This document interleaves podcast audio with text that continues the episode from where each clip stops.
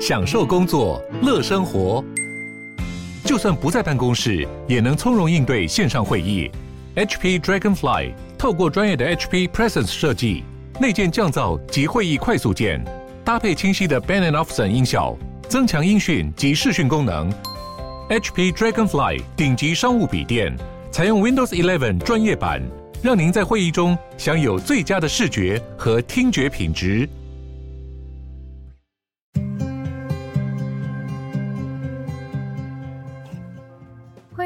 鲨鱼，带你关注那些有流量却没声量的有趣资讯，用十分钟零碎时间，一起跟上这个永远跟不上的世界。土耳其的议会星期四通过了一个总统提出的新法，有可能会导致记者或者是任何社群软体的使用者，因为在网络上散播假消息而被逮捕入狱。这让很多人都非常担心土耳其的言论自由会深受影响。土耳其总统所属的党派 AKP 和他们的好盟友 MHP 两党的立法者，因为加起来就达到了多数，所以即使其他人全部都反对，也阻挡不了这条新法。新法的第二十九条是大家最担心的部分，会影响到言论自由的主要也是这一条，受到的批评也非常多。这个第二十九条里面就是说，在网络上。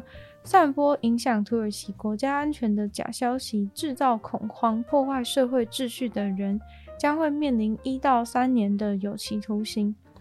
批评者都说，根本没有任何清楚的解释什么是错误，或者是有误导性的讯息，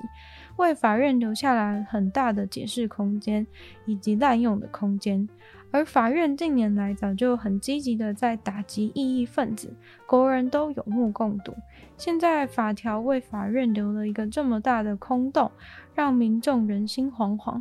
而且似乎在这个新法通过以前，土耳其就已经在新闻自由上落后了许多。总统的立场当然是说，新法是为了要处理假讯息满天飞的状况。还有很多人在社群软体上面提出虚假的指控。他说，并不会因此而让反对派被消音。现在这个新法已经通过，最后就只剩下总统的同意，而总统当然会同意，毕竟那是他自己的主意。在土耳其，媒体自由已经成为了。明年选举大家最在乎的事情呢，而今天支持立新法的 AKP 党和总统的声望则是每况日下。因为根据路透社的调查，土耳其现在的主流媒体每天的头条新闻的内容几乎都已经变成是政府导向的，其他小型独立的媒体则是反复的面临违反规定的罚款。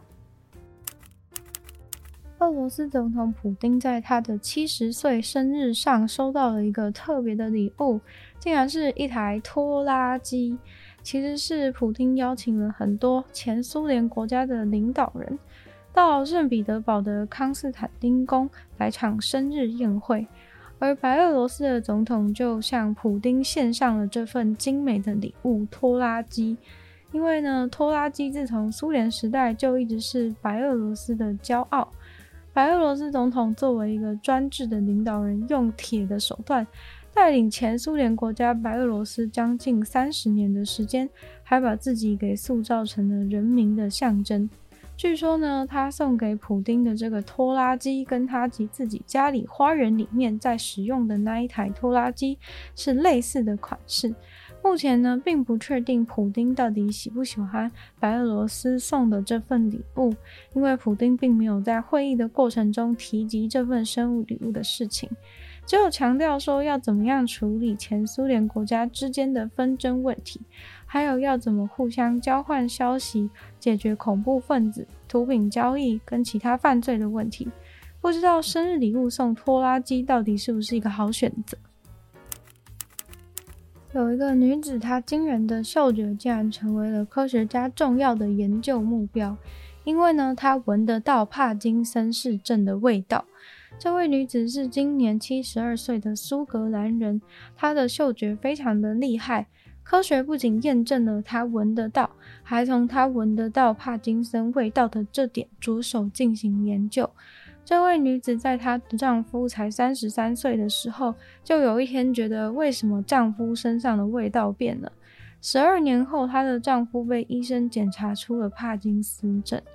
而她当年闻到的味道转变，竟然就是因为丈夫身上细胞正在逐渐因为帕金森被破坏。这位女子名叫马琳，她又被人称为那个闻得到帕金森的女人。她说，帕金森的味道是一种麝香的香气，跟原本非常不一样。因为呢，她这个得天独厚的嗅觉能力。科学家不仅没有觉得他是在乱讲，还证实了他的能力，甚至呢还决定要请他配合，利用他的能力来做科学研究。几年后，科学家真的因为这个女子的能力而对帕金森的检测有了长足的进步。他们发展出了一个超级简单的检测方法，只要用一根棉花棒在脖子后面取样，就可以去化验有没有得到帕金森。基本上就是研究人员已经找出跟帕金森相关的特殊分子。虽然现在还在研究阶段的前期，但科学家对于用这么简单的方法就能够检测出帕金森感到非常的期待。马林说，现在患上帕金森的人被检测出来的时候，通常都已经神经被破坏得非常严重了。他希望如果能够及早发现、及早治疗。透过一些运动或是饮食习惯的改变，全部都能够改善恶化的速度。马林的丈夫之前呢，还是一位医生，自从发现了妻子有这样的嗅觉大发现以后，他就积极的去联络大学相关的研究团队，最后就让马林跟团队一起为帕金森努力。经过初步调查后，很快就发现马林闻到味道的转变，很有可能就是皮脂发生了化学变化。马林参与团队之后，就开始用他的鼻子来检测。研究团队给他闻了很多人穿过的 T 恤，让他来判断哪一些人是有得帕金森，哪一些人是没有。结果呢，他几乎全部都答对了，唯有一件是他说有，但是那个人其实没有得帕金森。只不过呢，那个被他认为有的人在八个月后就确诊了帕金森。也就是说呢，马林比医生更早就能够诊断出谁得了帕金森。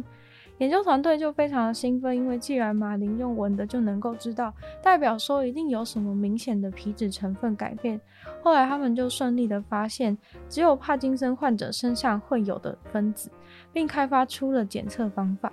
如果顺利的话，未来在医院就能够更有效率的判断出帕金森，并及早治疗。马林的神奇嗅觉，甚至在逛超市都常常会发现帕金森的人出没。